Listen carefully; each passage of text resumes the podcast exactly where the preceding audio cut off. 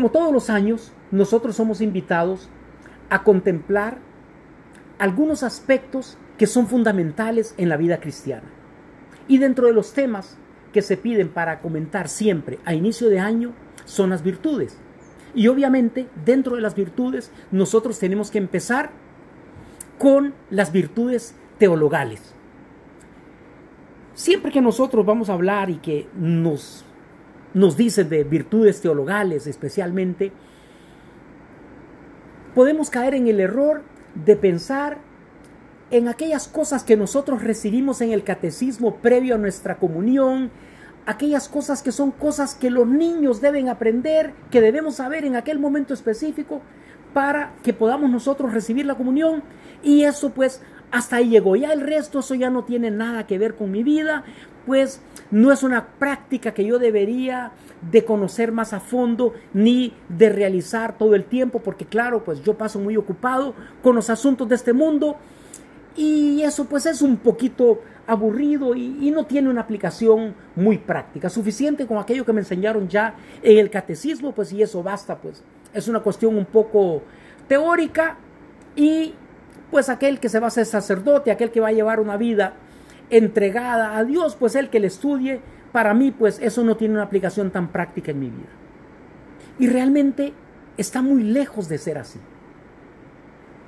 Nosotros estamos hablando de fe, esperanza y caridad, que es la base de todo cristiano. Este debería de ser, por así decirlo, el ecosistema donde nosotros, los cristianos, debemos de vivir. Nosotros debemos de vivir en un lugar que está permanentemente limitado, cuyas fronteras son específicamente estas virtudes. Y emulando a un viajante del espacio, como que si nosotros en el momento que vamos a salir de la estratosfera, nosotros tenemos que ponernos un casco bajo pena de no asfixiarnos, nosotros deberíamos de vivir encajados dentro de esas tres virtudes para que nosotros no nos podamos ahogar con la contaminación de un mundo completamente materialista. Una de las cosas más bonitas tal vez que tiene el estudio de estas virtudes es que nosotros podemos, y nos lo decía San José María, garantizar que la persona que se mueve dentro del espacio de estas tres virtudes tiene garantizada su salvación. ¿Qué premio más grande nosotros pudiéramos pedir? ¿Qué cosa más grande nosotros pudiéramos pedir?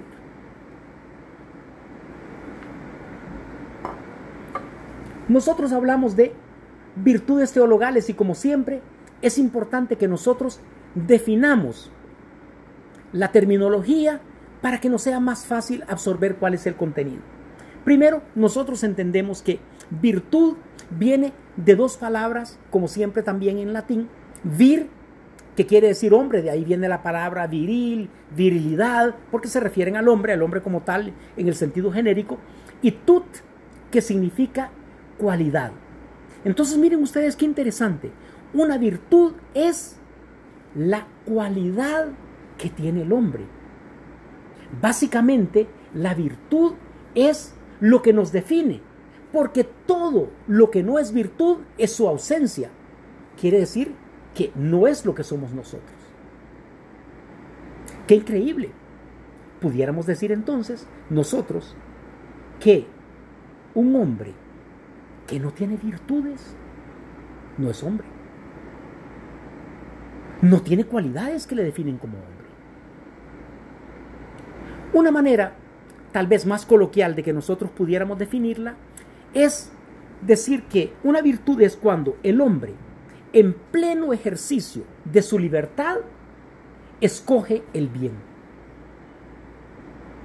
Miren ustedes qué interesante. Cuando yo tengo presente enfrente de mí todo un abanico de opciones, por voluntad propia, en pleno uso de mi libertad, yo decido escoger el bien. La virtud debería entonces de ser la disposición habitual del hombre. Y solamente puede ser la disposición habitual cuando nosotros la convertimos en algo casi mecánico por el repetido ejercicio de actuar siempre de forma consciente. Que cuando se nos presente la oportunidad, nosotros siempre busquemos el bien. Que nosotros siempre tendamos a la perfección. Porque a eso es que nosotros estamos llamados. Entonces, para que nosotros podamos hablar de una virtud, esta tendría que ser habitual. No puede ser un hábito esporádico, un hábito aislado. Como cuando de repente yo voy caminando y me parte el alma ver a una madre con su hijo y entonces yo vengo y le doy una limosna y después yo me vuelvo a olvidar y me vuelvo a olvidar de la caridad, me vuelvo a olvidar de ver a mis semejantes como que fueran hijos de Dios y entonces eso no me convierte en una persona virtuosa. Apenas pues fue un gesto esporádico y aislado tocó la fibra de mi corazón en ese momento y ese momento ya pasó. Para que sea una virtud, tiene que convertirse en mi segunda naturaleza. Quiere decir que en el momento de actuar, de pensar, yo voy a reaccionar siempre de esa manera. Me he habituado tanto a buscar la perfección y a buscar el bien que en todos los momentos, inclusive en los momentos lícitos, siempre yo acudo a buscar el bien. Siempre lo que me pueda perfeccionar a mí como ser humano. A mí me gusta hablar de que las virtudes teologales fueron un kit básico que Dios coloca en el corazón del hombre. Ustedes me van a escuchar decir eso en la mayoría de las charlas. Porque es muy bonito. Son esas tres semillitas, fe, esperanza y caridad, que Dios coloca en el corazón del hombre para que nosotros seamos capaces de reconocer lo divino. Para que nosotros seamos capaces de actuar en coherencia como verdaderos hijos de Dios. Que nosotros podamos de esta manera contrarrestar los impulsos naturales que nosotros tenemos que nos inclinan a veces al egoísmo, a la comodidad, al placer. Todos los seres humanos tenemos aquello que nosotros llamamos pasiones dominantes. Son aquellas situaciones a las cuales nosotros somos más proclive a actuar no como hijo de Dios, no en la búsqueda del bien, sino en la búsqueda de mi placer personal. Entonces, está dentro de cada uno de nosotros la tarea de encontrar cuáles son esas pasiones dominantes, cuáles son aquellas tendencias negativas que a nosotros nos dominan y utilizar este kit de sobrevivencia básica, fe, esperanza y caridad que Dios me ha dado para poder luchar contra ellas. Uno de los puntos que es muy importante que nosotros podamos discutir aquí es que estas virtudes no son obligatorias. Dios coloca en nosotros esas tres pequeñas semillitas pequeñas, diminutas, para que nosotros las hagamos crecer. Nosotros no tenemos la obligación y es por eso que nosotros encontramos tanta maldad en el mundo. Y es por eso que muchas personas con una mala teología se preguntan y dicen, ¿y dónde estaba Dios en el holocausto? ¿Y dónde estaba Dios en la masacre esta? ¿Y dónde estaba Dios donde ocurrió? Recuerden de que Dios respeta nuestra libertad.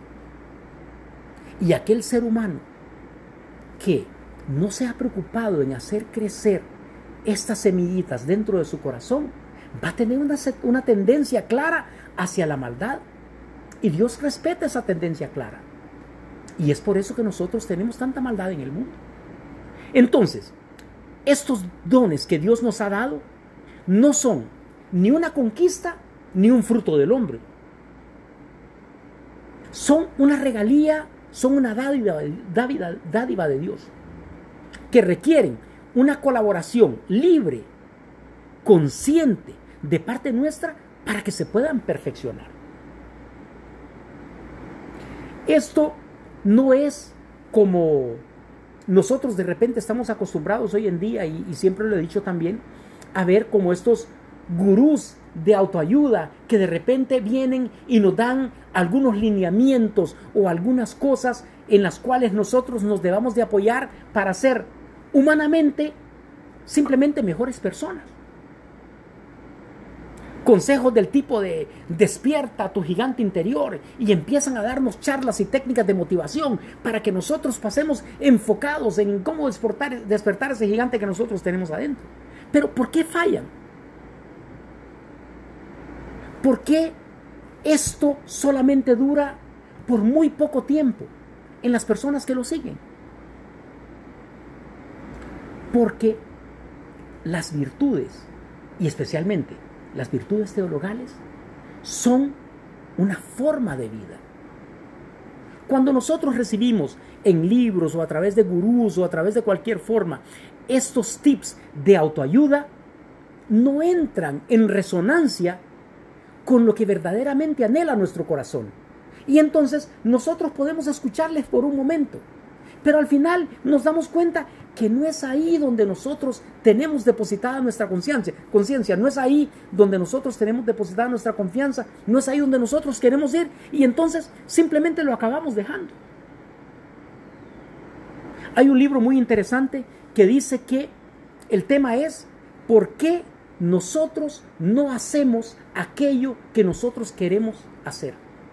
Y al final, pues, eh, el resumen es, es bien simple, es bien interesante, porque dice que nosotros no lo hacemos porque una cosa es entender qué es lo que nosotros necesitamos y otra cosa es prepararse para la gran lucha que significa vivir esos principios desde dentro de nuestro corazón. Y es por eso que es muy natural que nuestra mayor carencia siempre se va a volver nuestra mayor aspiración. Si nosotros le preguntáramos a un judío cuál es el saludo más bonito en la humanidad entera, te va a decir de que Shalom porque shalom básicamente significa paz. Y nosotros sabemos de que los judíos sí han tenido una cosa que les ha hecho falta, es la paz. Y como es la cosa que ellos más anhelan, eso se convierte en la cosa más bonita para ellos. Ese es el mejor regalo que alguien puede recibir, aquella cosa que de la cual más carece.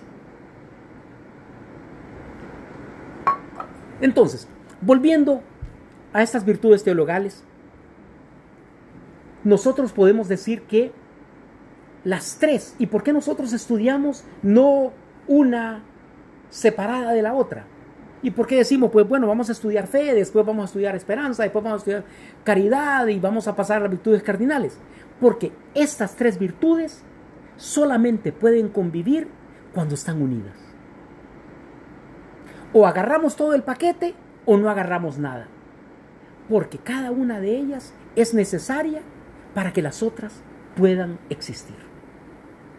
Entonces, vamos a tratar ahora directamente de cada una de ellas. La primera es fe. Como todas las otras, ya dijimos que son virtudes que fueron infundidas en nuestro ser por el mismo Dios desde el momento de nuestra concepción.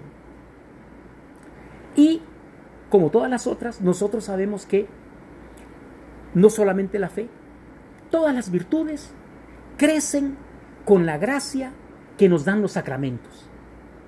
Y tal vez para que recordemos un, poquito, pues, eh, eh, el catecismo, un sacramento es el signo material de la presencia de Dios entre nosotros. Y esto para que nosotros de repente no caigamos en el error que todavía se cae aquí por falta de una, tal vez una buena educación, de una buena teología, de que nosotros acabamos confundiendo estos sacramentos con magia o como pequeños amuletos. Yo no sé si ustedes han escuchado algunas personas que de repente dicen, no, mira, apenas nace tu hijo, pues tenés que bautizarlo para que no se te vaya a enfermar, para que no le vaya a dar esto, para que no te le vayan a hacer mal de ojo. Eso es mala teología. Porque esto no es una magia, esto no es un amuleto. Porque nosotros decimos que las virtudes y especialmente las teologales crecen con la gracia que nos dan los sacramentos. Porque en la medida en que nosotros comprendemos mejor a Dios, en la medida que nosotros humanamente participamos de su presencia, nos comprendemos mejor a nosotros mismos. Y el problema es que nosotros hemos venido buscando tal vez al revés. Nosotros nos olvidamos de Dios y nos concentramos en entendernos a nosotros mismos. Y por ahí van todas las líneas de psicología, de psiquiatría, y a todo el mundo le dice, pues mira, lo primero que vos tenés que hacer ante todo es conocerte vos mismo. Pero, ¿cómo se puede entender una criatura si no conoce a su creador? ¿Cómo nos podemos entender nosotros? Si no a la luz de aquel que nos creó y nos creó con un fin. Y ese fin es la felicidad para siempre. Es participar con Él en el reino de Dios, en el reino de los cielos, de forma eterna, permanente. Solamente a esa luz nosotros nos vamos a conocer. Entonces, nosotros, si participamos con frecuencia de la gracia de los sacramentos, vamos a estar más cerca de Dios, vamos a conocer más a Dios por ende, vamos a conocernos más nosotros mismos y vamos a ser capaz de identificar más fácilmente cuáles son aquellas pasiones dominantes con las cuales nosotros tenemos que luchar. Entonces, volviendo a la, a la virtud de la fe. A mí siempre me gusta comparar la fe como, como una luz ultravioleta, que es la que nosotros utilizamos para descubrir de repente aquellas cosas que fueron escritas con una tinta especial y que solamente pueden ser reveladas bajo una luz ultravioleta. Es la que usan para detectar si los billetes, bueno, antes, cuando ese era el, medio más común, para detectar si los billetes eran falsos o no, porque venían marcados con una luz, que solo, con unas marcas que solo se podían ver con la luz ultravioleta. Entonces, la fe es ese pequeño dispositivo que Dios ha puesto en nuestro corazón, que es el que nos permite, que nos da la capacidad de reconocer la mano de Dios en todo lo que nos sucede a nosotros a nuestro alrededor. Entonces, la fe no es un conocimiento teórico, mucho menos abstracto. No son doctrinas que yo debo aprender. Es apenas la luz que me permite a mí entender las cosas de Dios, entender la presencia y la mano de Dios en mi vida. Y esto siempre me ha parecido muy bonito, porque nosotros tenemos muy claro cuál es nuestra limitación humana en cuanto a nuestra capacidad de comprensión. No en tanto nosotros siempre somos reticentes, somos necios, no queremos abrir nuestros ojos con la confianza de hijos de Dios para poder reconocer todo lo que Él ha creado a nuestro alrededor, para poder reconocer su voluntad en medio de todas las cosas que a nosotros nos suceden. Esto, solamente esto, esta disposición especial, que nosotros agarremos esa pequeña semillita como un músculo y la vayamos haciendo crecer, cambia completamente nuestra vida. Cuando nosotros somos capaces de ver en medio de las dificultades, que es lo que duele, en medio del sufrimiento, la mano de Dios, toda nuestra carga se vuelve más ligera. Por tanto, la fe es la que nos posibilita a nosotros un verdadero encuentro con Dios. Aquel que nos prometió un lugar en el reino eterno. Entonces, cuando el hombre desarrolla ese pequeño granito incipiente que Dios corazón, el corazón, colocó en nuestro corazón, nosotros respondemos libremente a ese encuentro con Dios. Podemos entonces entregarnos a Él no solamente con nuestra voluntad, sino también con nuestra inteligencia, porque somos entonces capaces de ver su presencia y de ver su mano en medio de las cosas. La fe es tal vez la cosa más sencilla, el medio más sencillo que nosotros tenemos de llegar al reino de Dios. No está hecha de grandes discursos, no está hecha de narrativas, de actos heroicos, de grandes epopeyas. A mí siempre me gusta recordar en esto una carta que escribía, le escribió el, novio a su novia. Y tal vez ustedes ya me lo han escuchado y les pido disculpas por repetirme. Pero dicen que un novio le escribía en la época que todavía se mandaban cartas, le decía a su novia de que su amor era tan grande que él podía escalar la montaña más escarpada por ella, que ella podía, él podía nadar 100 kilómetros si fuera posible, solamente por el amor que le tenía. Y así le iba diciendo tantas hazañas y tantas cosas que él podía hacer. Y al final le escribe como postdata, mi amor, esta noche si está lloviendo no podré ir a verte. Qué tremenda ironía. Soy capaz y te digo tantas cosas, porque con la boca todo se puede. Soy capaz de tantos actos heroicos solamente en mi imaginación como Don Quijote, pero a la hora de la hora, si está lloviendo, pues no me voy a mojar, no voy a agarrar una sombrilla para ir a verte. No es así que funciona la fe. Funciona de una verdadera y completa adhesión a Dios y a su voluntad. Solamente nosotros pensemos en aquel famoso fiat de María. Hágase Señor tu voluntad. Una muchachita que mal tiene 15 años, con una responsabilidad que nosotros como figura literaria decimos del tamaño del mundo, pero en realidad su responsabilidad sí era del tamaño del mundo. Y ella apenas tiene una pregunta. Y ni siquiera hace esa pregunta antes de decir sí. Primero ella dice, sí, Señor, que se haga tu voluntad. Y luego le dice, Señor, ¿cómo va a suceder esto si yo no conozco varón? Una duda nada más, pero Señor, lo que tú me digas, esto es. Esto, señores, es fe. Esto es vivir la fe. Esto es dar la vida por la fe. A veces nuestra fe es como esos rosarios que nosotros vemos colgados en muchos de los espejos retrovisores de los carros. Que la persona lo puso por ahí y se olvidó totalmente después que existía. Nunca más lo volvió ni a usar ni a ver. Lo tienen más como un amuleto de buena suerte, pues para que no me roben el carro, para que no me lo choquen, para que no me lo rayen o a saber qué. Mi fe no puede ser un maquillaje. Mi fe no puede ser de fachada.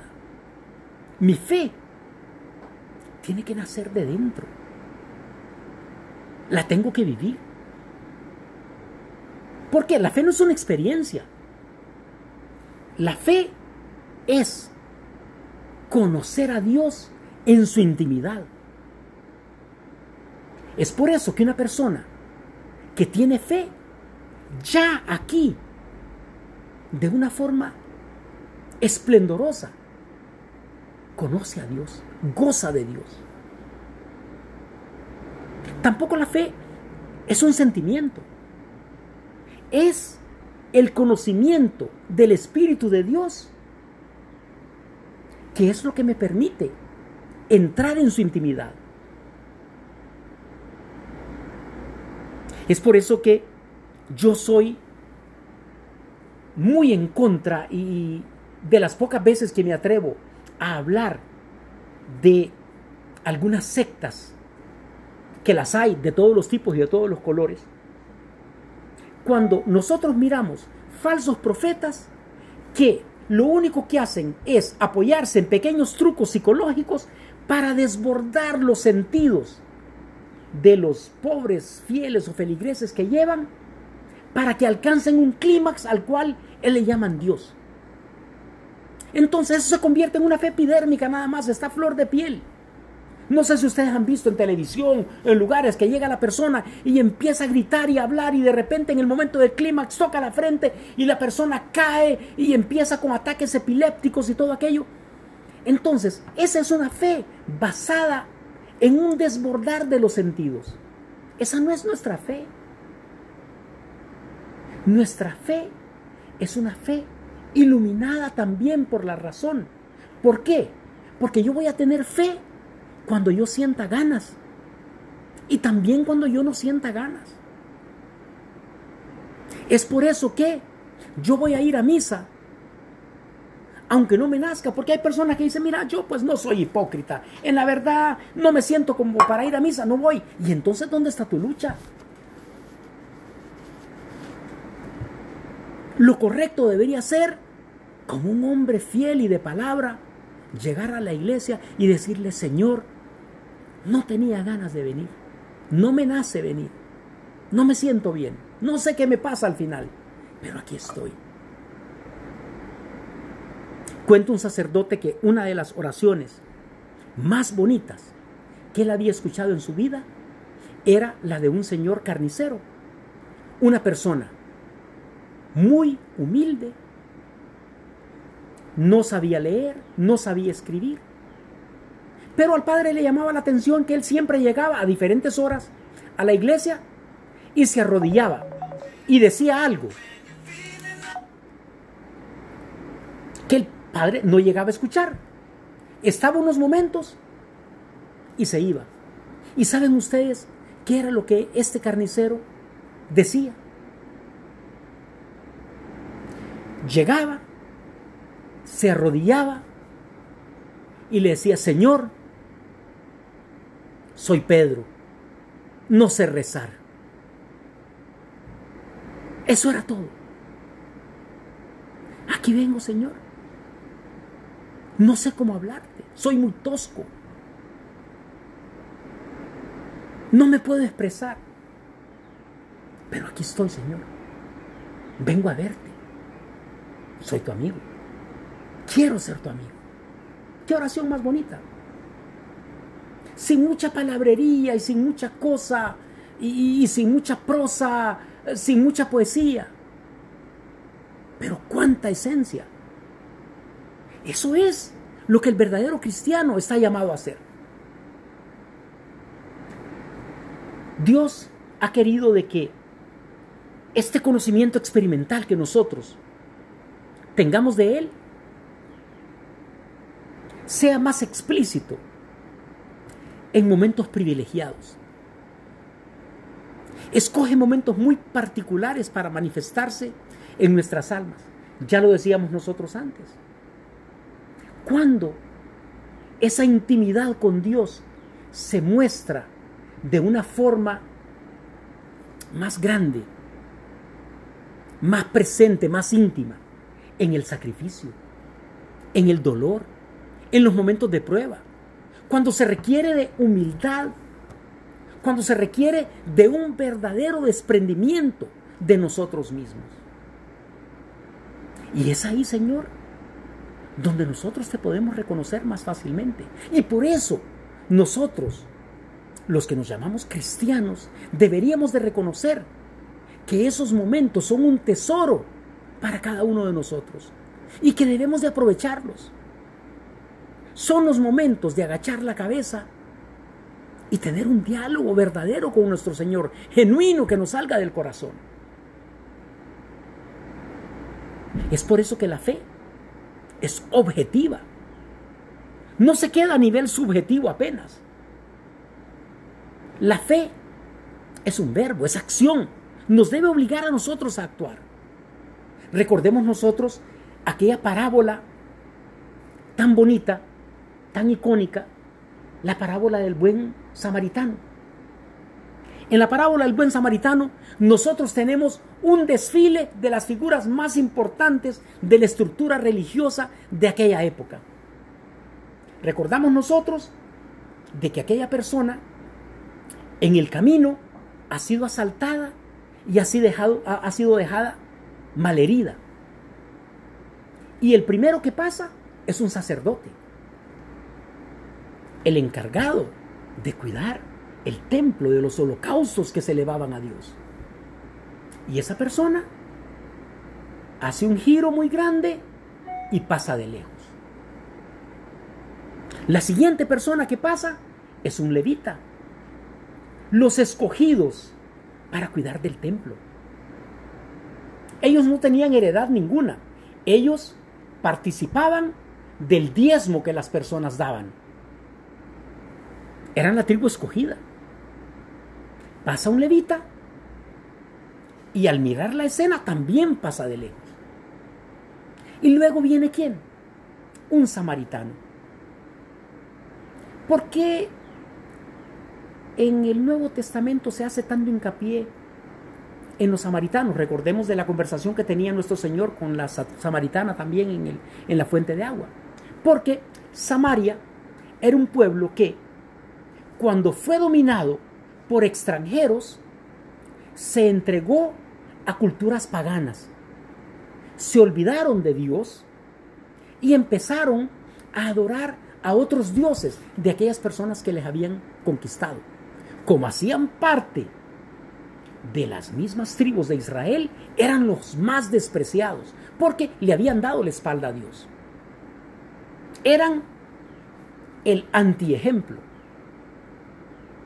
Y esta persona que proviene de ese pueblo tan despreciado es un samaritano ¿qué es lo que hace? Llega, recoge al malherido, cura como puede sus heridas, lo lleva a una posada y no solamente eso, le dice al dueño de la posada, aquí tienes este dinero para que lo cuides. Y si te hace falta, cuando yo regrese, te lo pagaré. Esa es la fe la que nos obliga a actuar como lo haría un verdadero hijo de Dios. No como aquellos otros dos personajes que tuvieron miedo de volverse impuros por la presencia de la sangre que había en esta persona que estaba golpeada y simplemente se fueron de lejos. No me voy a manchar. No es eso a lo que nosotros estamos llamados. Nosotros estamos llamados a actuar con coherencia como verdaderos hijos de Dios, como nos lo pide Jesucristo. Entonces la fe es un compromiso. A través de la fe yo comprometo mi vida con Dios. Me comprometo a ser fiel a su ley y en la entrega total a Él. Me comprometo y escuchemos esto. Me comprometo a defender su palabra y a dar testimonio. Cuando se esté hablando mal, cuando se esté dando mala teología, cuando se esté engañando a la gente, cuando encontremos gente que no ha tenido la oportunidad de que les hablen nosotros hemos elegido y hemos optado y hemos hecho una alianza, un pacto y un compromiso con Dios para defender y divulgar su palabra. Alimentar a la gente con la continua lectura y buscar siempre cómo hacer apostolado. Difundir su fe. Ese es el compromiso que nosotros hemos hecho. El tiempo se nos va. Vamos a hablar entonces de la siguiente virtud que es la esperanza. ¿Cómo debe reaccionar un cristiano ante el mal, ante los problemas, ante las dificultades de la vida?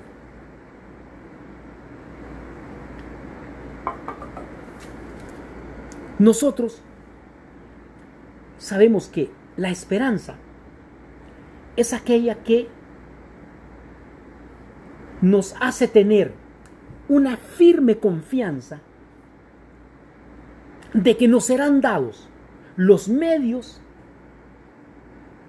para alcanzar el bien supremo. Esa es la esperanza del cristiano. Es la virtud teologal por la cual me permite creer en, con confianza de que yo voy a alcanzar aquello que anhela mi corazón. Y lo que anhela mi corazón es tener a Dios como bien supremo. Yo vivo confiado en esta esperanza porque yo creo en Cristo, porque yo creo en su palabra. Yo creo en todo lo que Él vino a anunciarme a mí. Y yo sé que Él no va a faltar a sus promesas. Jesucristo, cuando pone la esperanza en nuestro corazón, me alimenta ese deseo natural que yo tengo por acceder al cielo. Me permite ser capaz de desposeerme, de olvidarme de los bienes terrenales. Me impulsa a hacer un apostolado sin buscar absolutamente nada a cambio, porque lo que nosotros queremos es que sean muchos los que lleguen a tener posesión de ese bien supremo que es Dios. Los obstáculos que nosotros pudiéramos tener aquí son, por ejemplo, personas que abusan de la creencia de la extrema benevolencia de Dios. Entonces yo espero todo del cielo. Es cierto que Dios me ha dado la gracia para llegar a Él. Pero también es cierto que yo tengo que poner los medios necesarios. Como les decía anteriormente, no existe ninguna virtud pasiva. Nadie nos dijo a nosotros de que la lucha por alcanzar la vida eterna era una cosa fácil o era una cosa sencilla. Tenemos nosotros, y por eso se llama lucha, y por eso se llama lucha ascética, porque nosotros tenemos que poner de nuestra parte para poder alcanzarla. Otro obstáculo que nosotros podemos tener es el desaliento, es la desesperación, que es lo contrario a la esperanza. A veces nosotros nos desanimamos y pensamos que nunca vamos a poder enmendarnos y perdemos la confianza en la salvación, lo que hablábamos nosotros en la charla pasada. Y es aquí donde dos palabras que generalmente nosotros confundimos como sinónimo, pero que no lo son, entran en juego. Persistencia y perseverancia. Para que nosotros no caigamos en el desánimo. La persistencia tiene que ver con la frecuencia, nosotros tenemos que estar ahí pidiendo. No una, no dos, no tres, sino que mil veces. Es la frecuencia con que nosotros asistimos a los sacramentos, con la que nos formamos, con la que luchamos. Y la perseverancia que tiene que ver con aquello de mantenernos firmes a lo largo del tiempo en esa lucha por alcanzar la vida eterna.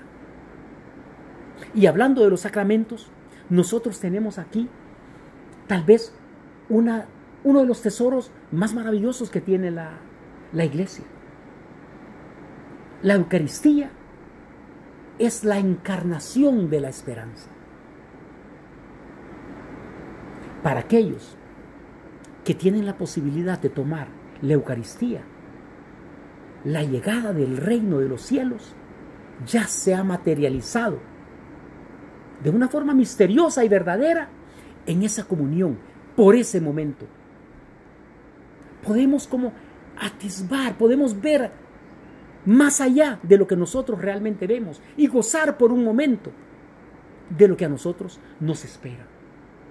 Es una anticipación de la vida eterna aquí en la tierra. Y para terminar, nos queda a nosotros no la última, porque decíamos que ninguna puede sobrevivir sin la otra, sino la tercera, que es la caridad. La fe y la esperanza no tendrían ningún sentido si no desembocan en el amor. Si nosotros no tenemos verdadera caridad cristiana, vana sería nuestra fe, como decía San Pablo. Por la fe, nosotros tenemos el conocimiento de Dios. Por la esperanza, nosotros confiamos en el cumplimiento de la promesa que nos hizo Cristo y que vamos a acceder al cielo. Y por la caridad, nosotros obramos de acuerdo a las enseñanzas del Evangelio. La caridad nunca debe ser confundida como generosidad, como aquella, aquellas cosas que son políticamente correctas.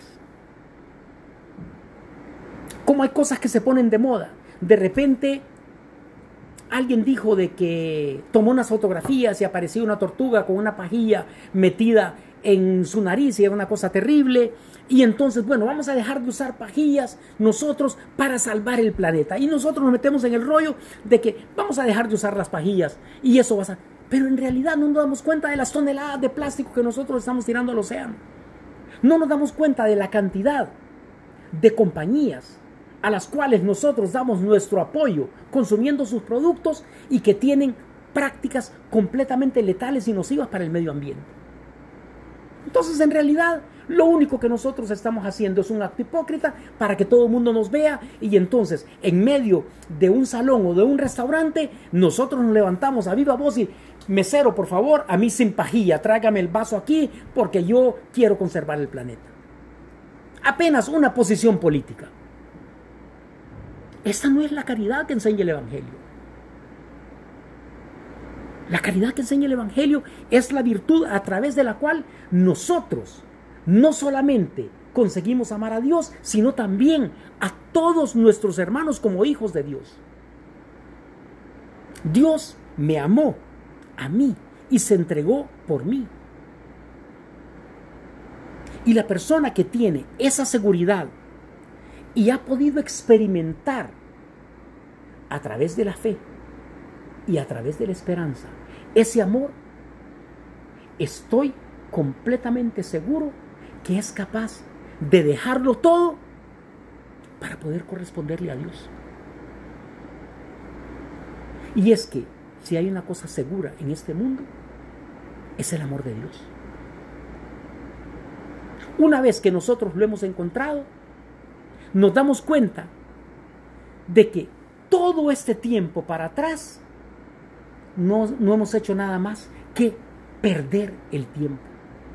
San Pablo lo decía y lo decía de corazón. La muerte para mí es ganancia. Y si yo sigo aquí en la tierra, es Señor porque tú así lo quieres, porque tengo una misión y tengo un trabajo que darte. Pero gustosamente yo aceptaría en este momento la muerte solamente para ver tu rostro, Señor. Tal es la confianza que yo tengo en ti. Recordemos también aquel poema que se los he dicho también en varias oportunidades que a mí me conmueve muchísimo, sobre todo de parte de quien viene, de San Agustín, una persona que había llevado una vida tan libertina. Y entonces, en su libro, en las confesiones, él nos dice aquella frase tan, pero tan bonita y que cala tan profundo que dice, Señor, tan tarde te amé. Hermosura tan antigua y tan nueva, tan tarde te amé. Aquella parte que dice yo, y esa parte nos toca particularmente a muchos de nosotros. Yo, deforme como era, me lanzaba sobre las cosas hermosas que tú creaste. ¿Cuántos de nosotros hemos caído en esto, Señor? Lanzándonos como verdaderos monstruos sobre tantas cosas hermosas que tú has creado. Por no creer en ti, por no alimentar mi fe, por no alimentar mi esperanza, por no alimentar mi, mi caridad. Entonces, caridad es el servicio al necesitado. Así como lo hizo nuestro Señor, socorrer a aquel que tiene no solo necesidades en el cuerpo, no solo necesidades materiales, sino también necesidades en el alma. Curar todas las enfermedades que la persona tenía, que era lo que hacía nuestro Señor. Darle de comer a los hambrientos consolar a las personas que están tristes, iluminar la mente de las personas obtusas, ofrecer el perdón, y esto cuesta muchísimo. Servir a las otras personas única y exclusivamente porque percibimos el valor de su alma como hijo de Dios. Solamente así nosotros seremos capaces de perdonar. Y yo creo que tal vez esta es la parte que más nos cuesta a nosotros como cristianos. Nos cuesta olvidar la injuria, la difamación que tal vez a nosotros nos han hecho. Solamente la gracia de Dios nos puede traer a nosotros la paz necesaria para pasar encima de todas esas cosas e inclusive llegar al punto de ofrecer nuestro amor al causante de esas injurias o de esas difamaciones. La caridad significa el amor al prójimo, la búsqueda del bien de todos los que están a mi alcance. Mis familiares, mis amigos, mis compañeros de estudio, mis compañeros de trabajo, todas aquellas personas que están a mi alrededor, inclusive aquellas que me han causado daño.